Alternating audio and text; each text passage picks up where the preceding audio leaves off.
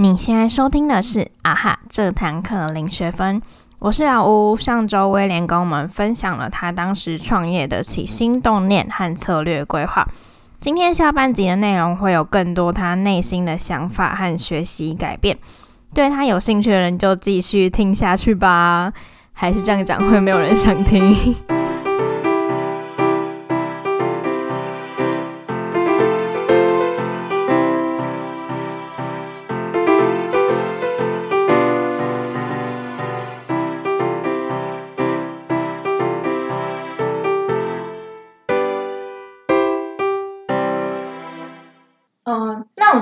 在你的 Medium 上有看到一篇你写咕噜咕噜的文章嘛？就是因为团队伙伴应该也算是创业蛮重要的一环的。然后那时候写到关于隐身至高上能团队的一篇文章，里面有说到说你当时因为团队吵架而吃不吃了不少亏，可以聊聊你那时候遇到的困难吗？跟一些带来有没有对你带来一些改变或是成长？对，那其实团队吵架这件事情啊，就是。以前可能还没创业，或者还没遇到那一次冲突以前，我个人认为自己是一个很擅长团队沟通或团队合作的人。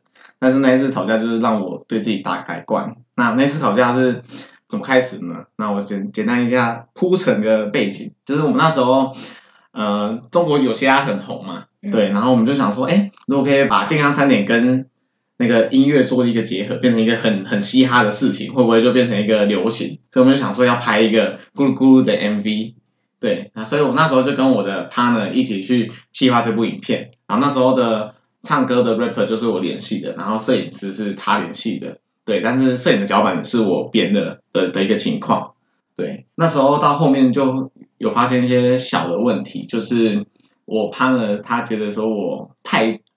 过度的去介入他领域的事情，因为那个摄影师应该是他联系的嘛，应该就是照来说，当天啊都是要有他跟他沟通这样子，对。但是其实我那时候就是一直站在摄影师的旁边，但我也有自己的一些考量嘛，我就想说，哎，这个这是在拍我们的影片，我当然当然要在那边看一下嘛。而且那个摄影师他其实在最一开始的时候，就是他。对于脚本没有什么样子的想法，就是我们那时候有问他说：“哎，你觉得在这首歌配上这个台词，那那时候我们歌词已经出来了，你觉得要怎么拍？”对，然后他就没有什么想法，所以最后才用我我提供的一个脚本。对，所以所以摄影师他本身那时候给我的感受就是好像也也有很多不确定的情况，然后每次拍完东西都会一直问：“哎，有没有觉得要哪边修改什么的？”对，所以我就也是一直站在旁边，虽然我那时候都会说，哎，没关系，就是以你们专业为主，这样这样这样子。对，但是我怕了，就会觉得说他好像我在介入他的工作这样子。哦。对，那时候，嗯，对，因为那时候有一些不顺利的地方，就好像是天气的问题啊，还是说场地临时被说不能拍啊，就我们那时候去宝藏演，然后说哦，这地方要要事先预定，还要缴费才可以拍，然后就靠靠，就是原本都。道具都准备好，然后也要开拍的时候，就是要重新再找场地，反正就是有一些行程的变动啊。对，所以那时候行程变动就需要一个决策。但是那时候我 partner 就不是在场，就我跟我的 leader 在旁边，但是我的 partner 就站在后面。然后想说，嗯，也不能，就是人家现在要回复，我也不知道怎么样处理，所以我就是当场跟 leader 简单讨论过后就决定了。但这件事情就让他觉得说，哎，我好像过度介入他的一些情况。对，那是他后来跟你说，他觉得你这样。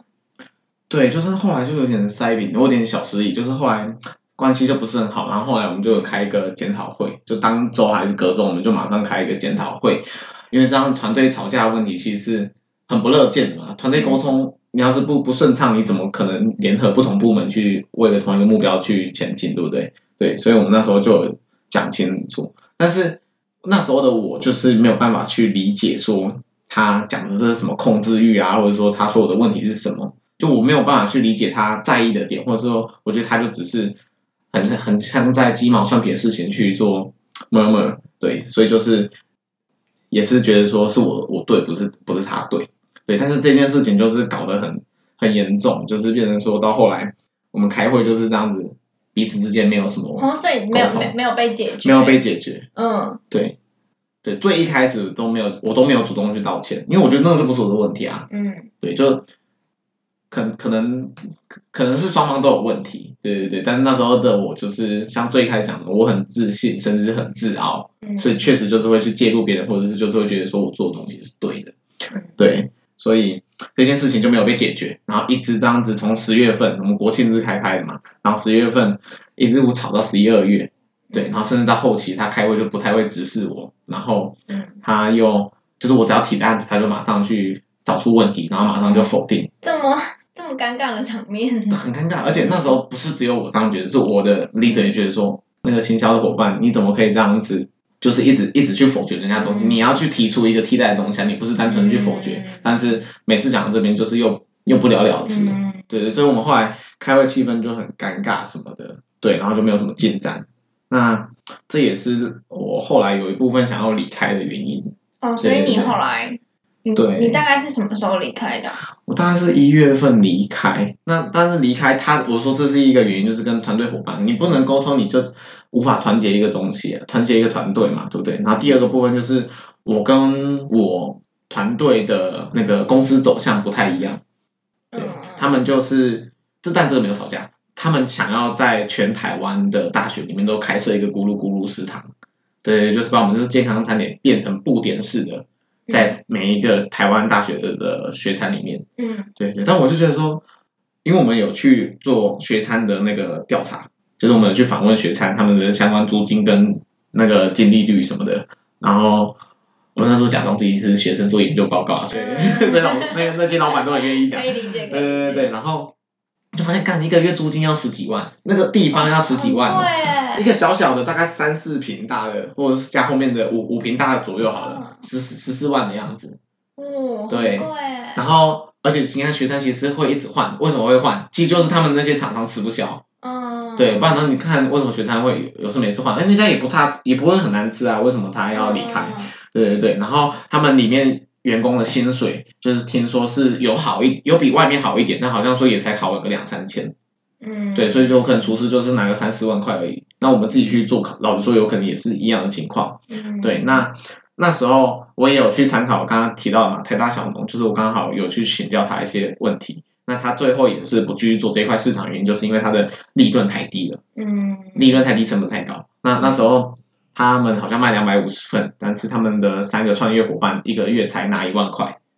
哦，但是他有去分析说，这个市场大概每天卖五百五百份就会很饱和。那五五百五百份换算下来是多少？才两万块、三万块的月薪而已。对啊，对，所以那时候你做的要死，然后其实也没赚多少，你做的要死要活，嗯不如你直接去外面拿领一五八，或者说去当 当餐厅服务生，可能还有三万二、三万六。那个公馆什么马马马叉什么那个麻辣锅，对不对？他嗯就开三万六，好，反正就是公司走向不一样。就是那时候他们想走学校，我想要说，哎，台科大只是一个试验的场地，我们测测试餐点而已。那我们就要走上班族，哦，对，上班族利润就很高，我们一百、一百二、一百四都有人在买，嗯，对，然后东西真的不会到不好吃，反正就是你看我们公司以前附近开多少间，对啊，然后一个一个东西卖一百块，可能吃不饱，甚至有的是卖一百二，然后也不好吃，还不是一大堆人在买。然后每次去不是都卖卖光，有有两家都卖光。光，对啊，反正就那时候，可能我们还不不经世面吧，反正就是团队走向不同，所以就是哎，怎么讲到这么远了？好，反正就是 好好，那回来讲一下那个啦，就是你们吵架那件事情，对对对后来对，对你的改变，就那时候那时候我真的是很受挫，我第一次第一次发现自己这么不擅长团队合作，我这么我其实一点都不会沟通，对，或者说我的做事能力很差，也没有到那么惨啦，但那是我超级挫折的一块。你刚刚不是有问我说为什么我好像在宝宝公司没有什么自信的感觉，就是因为我在这次创业中挫折很大，嗯对我我就是变成个性就差了很多，是到后期我才慢慢的又变回原本的样子。对，就是很像现在这样子。对对对对对，那那时候的收获就现在不爱是，自信什么？对啊，就是有自信就会开始乱讲话，乱乱刁人啊。对，那时候就有一个很深刻的感受，就自己自己很情绪用事，然后太过坚持己见，没有去去理解对方在讲什么。他讲的那个问题，为什么他会这么 care？就是有他的原因嘛，不是说你你你觉得说没有关系就没有关系。要是你觉得没有关系，那其实世界上很多事情就是都不会有沟通了嘛，对不对？那不会沟通就不会有解决的一天。对，所以那时候我就觉得说，就有两三个体悟吧。就第一个就是说，我们要去信任对方，就是其实他讲了些什么，我们都不要当做是恶意，他都是对的，为了团队好。对对，那你也要，我也要自己去相信他们的能力，所以就不不能去乱插手别人的事情。对，就他那时候可能的反应，只是觉得说，哎，威利，你这样子的合作模式，未来我们会有一些冲突。他可能，我就算他不是这个意思，我们也要假设是这个意思。嗯，对，就是假设说他其实只是在提醒我们。对你，因为你一觉得他在攻击你，你这个事情就没有办法继续解决下去，你就你就变成一个攻防战。所以大家只是要争那一口气，而不是为了。事情或为了未来在做打算，就是对事不对人啊。对对对对对。然后第二点就是刚刚提到嘛，意见不合的时候，就是要站在对方的角度思考，因为人家也活了二十几岁，他不是没有社会经验，或者说他们不是没有任何的任何的想法，就他一定有他的考量点，所以你也要静下来去思考，说，哎，为什么他提的东西可能你不能接受？他背后的原因是什么？然后或者是说他遇到了什么样的问题？我们其实要主动去帮他解决，不然他就是解决不了。然后你又不愿意帮他解决，那你这件事情就不会有好转的一天。对对对，那最最重要的一点，我觉得就是犯错后要勇于道歉。嗯，对，就是我那时候太晚道歉了，因为我没有意识到那是我的问题。对，反正就是今天两个人都在气头上，你没有一个人愿意跨出道歉的那一步，那就不会。对，就不会关系就不会好转这样子。对，所以这个道歉后，就是可以帮助我们去建立信任这样子。嗯，对对，就那次团队经验后，就是让我有这样子的一个体悟吧。嗯嗯。常听有人说，就是创业蛮长，就是面临一连串的选择跟决定嘛。那你们通常在呃，就是在这个过程中会怎么做决策？有哪些可以分享的考量点吗？嗯，老实说，我们。那时候没有什么非常进攻型或者说思绪缜密的决策经验，大部分都是那种防御型的。什么是防御型？就是你不做决策，你就是会马上往生那种。就可能说跟供应商会吵架，或者是说可能内部会有什么沟通问题的情况。对对对对，那那时候比较有印象是三个决策吧。第一个就是刚刚提到的，哎，第一个、第二个就是改变购物流程啊，还有改变产品的样貌跟定价这两点。对，那时候就是你要是不做，你。销量就是起不来，然后你的供应商就是 argue，然后你就是会往生的那种概念。对，那第三个的话比较特别点，就是我们有裁撤掉一个伙伴。哦，真的假的？对，其实刚刚有讲到三个部门，但其实还有一个，嗯，成立一半的部门，然后后来就马上收掉部门。对，那时候就是有一个机械系的同学吧，然后他就是负责做一些简单的一些程式这样子。对，但那时候我们就有评估说，哎，这一位同学他存在的效益是好还是不好？为什么会这样想呢？就是因为我们那时候有做这样简单的程式，说赖赖的一些自动机器人啊什么的，对，但是那时候的效益还蛮少的，但是它的一些成本很高。什么成本？就是因为跟其中其他的那个团队团员有一些沟通上的问题，反正就他们很常沟通到会吵架这样子，对对对，然后就是变成说你内部一天到晚在吵这些。也不是办法，那没有办法在短期之间改善的事情，就是要马上去做出一个。哎，那你们那时候是讲当面跟他说，请你退出？没有那么夸张啊，就是有，就是我们 leader 去做一个私底下沟通吧。哦，对对。好，那你说有考量什么样子的点呢？那我觉得考决策啊，不外乎就是利大于弊嘛。那什么是利跟弊？利利大于弊啦，哦。哦，利大于弊呀。靠没 就是利益的利，弊端的弊，OK。太白痴了，因为因为他的那个仿纲上面写 Z 大于 B。哦，你这是不年轻人，之前不是就这样想？好好好，我先回归这里，就是这个利大于弊，就是不只是当下而已，而是我们要去判断它长远性质，或者说终身价值的利跟弊的大小。怎么会这样讲呢？就是我们要去考虑这个时间轴。假设我们的定价策略，我们一开始就是故意去下压一个价格，我就故意卖可能七八十元的便当，然后一定会很多人接受嘛。然后我们大家一开始就卖的很很爽很开心。但是后来你知道人事成本一涨，或者说物料成本一涨，像其实那时候我们第一年就有遇到台风天，然后菜价就是有涨了好像快一半。嗯，对，然后然后隔壁的那个。小龙胖哥他就说营运上有出现一些问题，就是他卖便当其实是亏本状况。对，那我对我们来说其实也是有类似的情况。对，反正你看你价格一开始压低，好像赚到了钱，但是你就没有办法去拉抬你的价值。对，或者说没有办法去应付一些其他的问题，那这个对长远来说，它的弊端就比较大。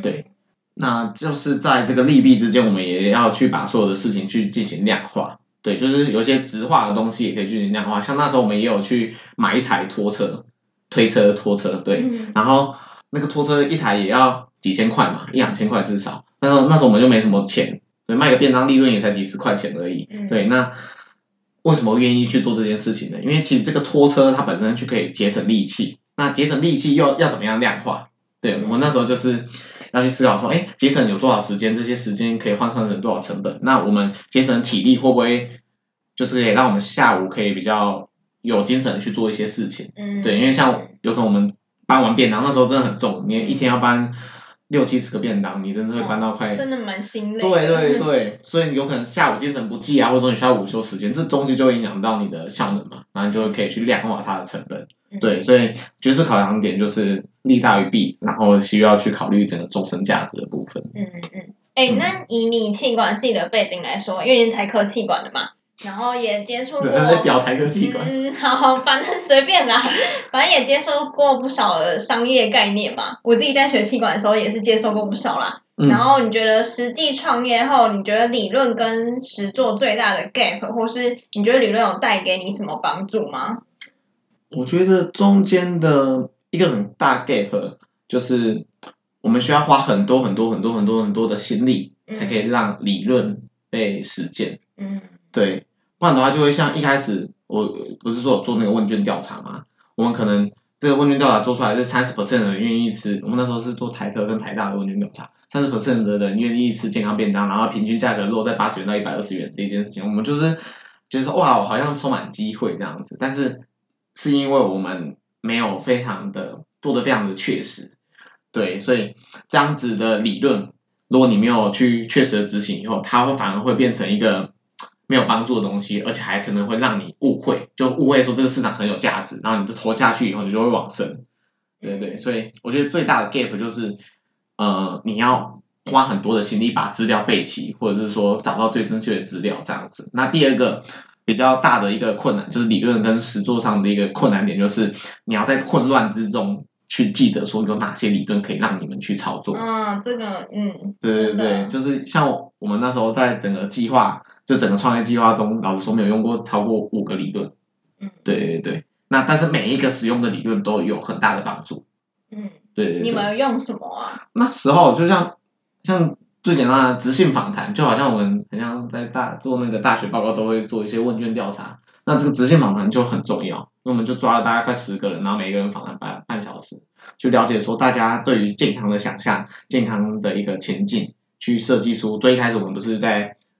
筹筹备的一个月，我们就是想商业模式嘛。我就是这样透过访谈的方式去了解大家怎样子的健康行为是比较好去实践的。对对对对，或者说后来我们不是有去纠正一下我们的呃菜单嘛，改改正一下菜单，我们就是有再次访谈，然后就是了解说他们的饮食痛点是什么，可能是他们想要减肥啊，他想要健身嘛，还是说他想要吃比较多的菜，还是说他只是单纯就只要一个均衡营养的概念就好了。那根据这样子的痛点去设计出不同的产品服务。嗯，对对，那就是直接访谈，或者说，哎，行销四 P，那时候我们就有想说，要怎样子跟学餐去做出差异化嘛，所以我们在产品特色啊、价格啊，或者说通路跟推广方式上面，就是有不一样的方式。那在竞品分析也是一样，我们就就列了一个大十字的表，然后就是有学好有餐的，做报告的感觉哦。真的真的真的，这就是把学餐价格列出来，然后健康健康的幅度列出来，然后去看一下，哎，大家的学餐是在哪一个分布嗯，然后我们就是找到一个一个市场的破口，哦然后我们就在那边去做建立。对对对，就是你可以参考你附你的竞争者，你就可以知道说，哎，这个市场特性是什么，或者说市场上还有什么地方没有被满足。嗯对对对。然后最最成功就是刚刚提到的顾客旅程地图嘛，我们就是去从他一开始在网络上呃看我们的餐点啊，然后到表单的一个浏览，就我们那时候是用 Google 表单，我们就是一直简化，我们一开始很多两三页的样子，后来我们就是尽可能简化成一页，对，然后到后面等待订餐的时候，我们还会推播一些新的餐点，或者是说餐点的照片，让他觉得满心期待，就很像小时候在玩那个什么游戏天堂的概念，嗯 就是你要 端茶给一些等待中的客人这样子，嗯对对对。所以你觉得理论对你来说还是蛮有帮助的？我觉得是超有帮助。嗯，对，因为理论它本身啊是怎么出来的呢？就是呃，他们可能前人啊用一辈子的时间去研究一个东西，可能行销四 P 或者是什么波特五力分析，然后他们是分析过数十、数百、数千个商业个案，才统整出来的一个东西。对，所以其实它就是很精华啦，就是看我们怎么去操作。如果没有做的很踏实，像我之前在做气管报告，就会觉得说，啊，感觉到气管系都在两小尾啊，就是上台吼不烂两句，做一个商业报告，拿到就给创业成功嘛？我、抱歉，真的未来就是这样，未来就是你要做商业报告，你才有办法得到投资人的信赖。对，就代表说你有非常务实的去分析，而且是有考量到你的产品特色有什么样的优势。对，对，所以理论真的很重要。我也觉得理论是推进实物成长的一大动力。嗯，好，那不免俗的要，哎、我就觉得要语重心长的结尾一下不行哦。哦，行啦行啦，那不免俗哪次不行的？好了，那你觉得在整个创业过程中有没有什么最大的收获或者成长启发？嗯，那我觉得创业就是不停的在解决问题，不管是消费者的问题也好，还是说是我们自身自身或者是团队的问题也好，那这就可以分成两大部分嘛，就是对人跟对事。那对人刚刚就有提到说，我们团队经营其实是始于信任感，就是我们不能去先入为主去认定别人是恶意啊，或者说我们要尽全力的去相信别人是办得到的，因为就有点类似什么自我实现理论。对哦，这就是另外一个理论，反正就是那因为威廉是一个超爱在生活中讲理论的人，就是他以前在宝宝公司的 partner 都会受不了，然后哦又要来理论了。哎、哪有？我我只是觉得这个理论讲的很有道理，就有可能我们是因为我朋那个朋友是 stress smart，就是在很多众多的生活经验中找出自己的一套理论。但我是说，干有人就帮你分析好一套，你为什么不用那一套就好？你要吃那么多坑，吃那么多那个闭门坑吗？闭对吧、好，反正就是对人的话，我们就是要始于信任这样子。那对事情的话，就是思考要更为深入。有时候我们遇到了一些状况，可能销量起不来，或者说今天供应商在那边 argue，在那边就是不想合作啊，或者说你就是按照我的方法走嘛，还是说今天团队伙伴他可能也有一些问题，我们就是。不要太紧张，不要被吓到。我们要去思考说这件事情要怎样子去抽丝剥茧，它一定是可以用一些理论啊，或者是用架构的方式，一一条一条去被解决掉的。对，所以这是第一个，就是我们思考要去深入这样子。那第二个就是我我也蛮蛮有感触，就是我们不能被情绪影响到行为，不要在情绪下去做决定。像我那时候就很蠢，那时候嗯，我们有时候会在校本发文嘛。然后就是有一次，我就很怕说一直在洗版会不会大家很不爽，就当天早上我已经发过一篇文了，然后下午我想说是不是还要再发一篇嘛这样子，对，因为隔天就是啊、呃、教师节活动，对，然后我就是因为这样子我自己的一个情绪，然后就是觉得说啊应该应该不要发比较好，然后我就是错过了那个教师节宣传的机会，嗯，对对，然后这件事情就是被团员大骂一顿，然后。对啊，蛮荒唐的。对，蛮荒唐的。但是我会说这件事情对我来说就是感触很深，因为我其实是非常丰富的情感嘛，然后有时候就会被就被情绪影响。对，然后第二个就是我那时候不是有跟团队成员吵架嘛，然后也会觉得自己能力很差，怎么哎我自己想的东西都没有办法被实现，因为那时候想的很乐观嘛，我以前在那个。班上或者是说在做报告的时候是随便做都很容易有一些掌声或是一些成果，但为什么我在做创业的时候屡屡碰壁？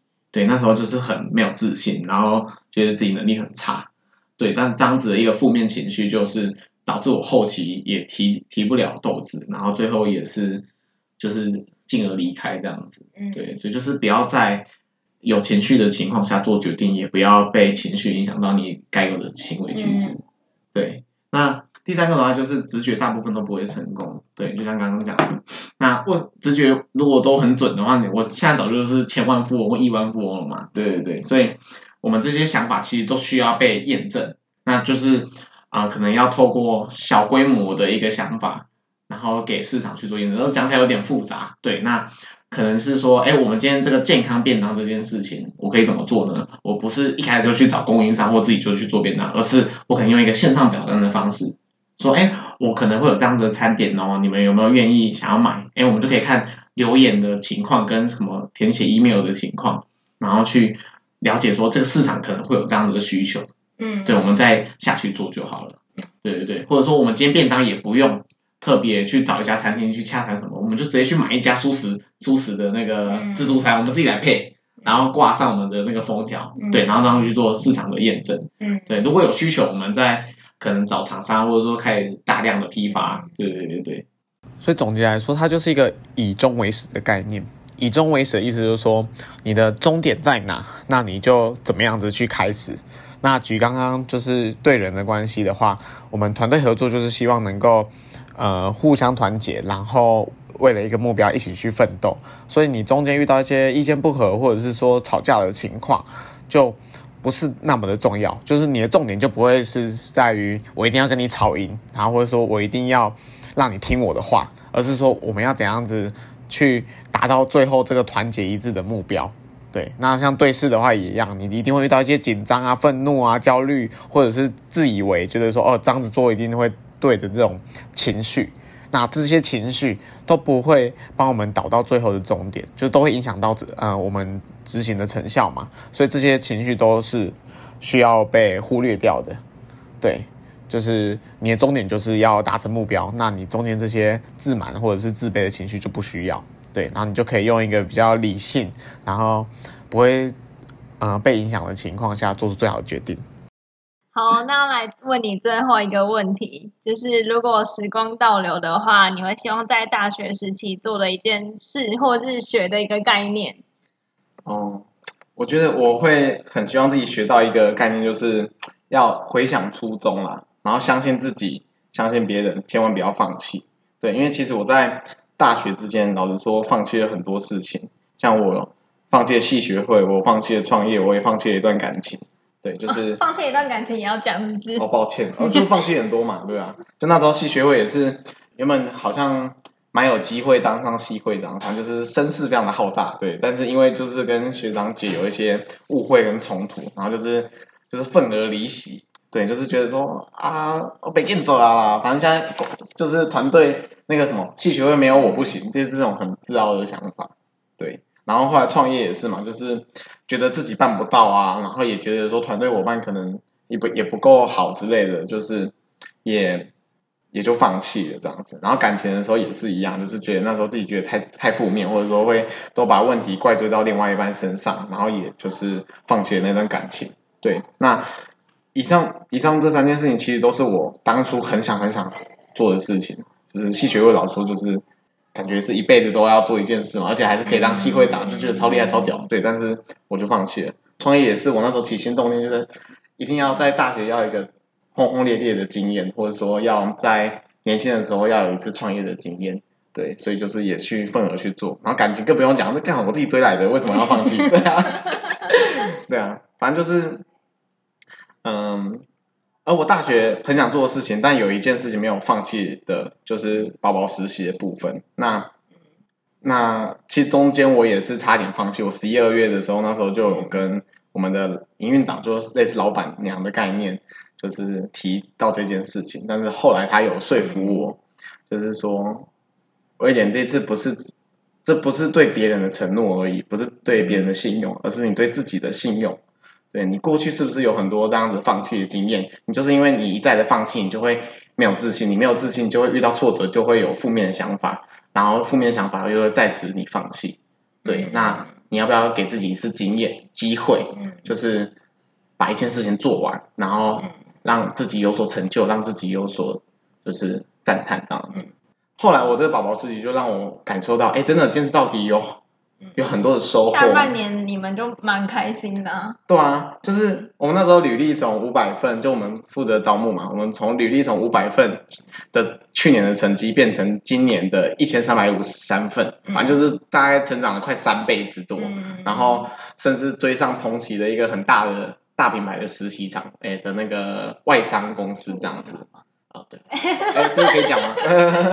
对，反正就是坚持到底之后，我就发现，哎，自己的实力原来这么的好。那也在路途上，就是有学习到很多正确的心态啊，或正向的思维。那最重要的是，就让我遇到像哈娜这么棒的我是老吴，也可以啦。啊，我在宝宝公司的英文名字对是哈娜。对，就遇到这么棒的一群好朋友，对对对，没有其他意思，呵。好哦好好，那就谢谢威廉来到今天的节目，谢谢他们他跟我们分享这么多，耶、拜拜。耶，拜拜。在威廉的创业故事里，除了一些销售、商业上的学习，也有不少关于人际相处和自我成长的收获。我觉得创业其实就是一个不断 try and error 的过程，在错误中学习，找到更好的解决方法，获取新知识和新观点，就能在未来面对各种情况时更聪明的应对。我想这也是创业迷人的地方之一吧。非常感谢听到这里的你。如果想看这集的访谈内容，可以到节目介绍底下点选 Medium 的连接。有任何想跟我们或是来宾说的话，一些建议、鼓励，甚至是想听的内容，都非常欢迎你们在 Podcast、YouTube 或 Medium 上留言给我们，我们会将链接放在节目介绍里面。如果你也刚好喜欢我们的节目，欢迎你们动动手指头订阅我们的频道。没有意外的话，我们会在每周日晚上更新。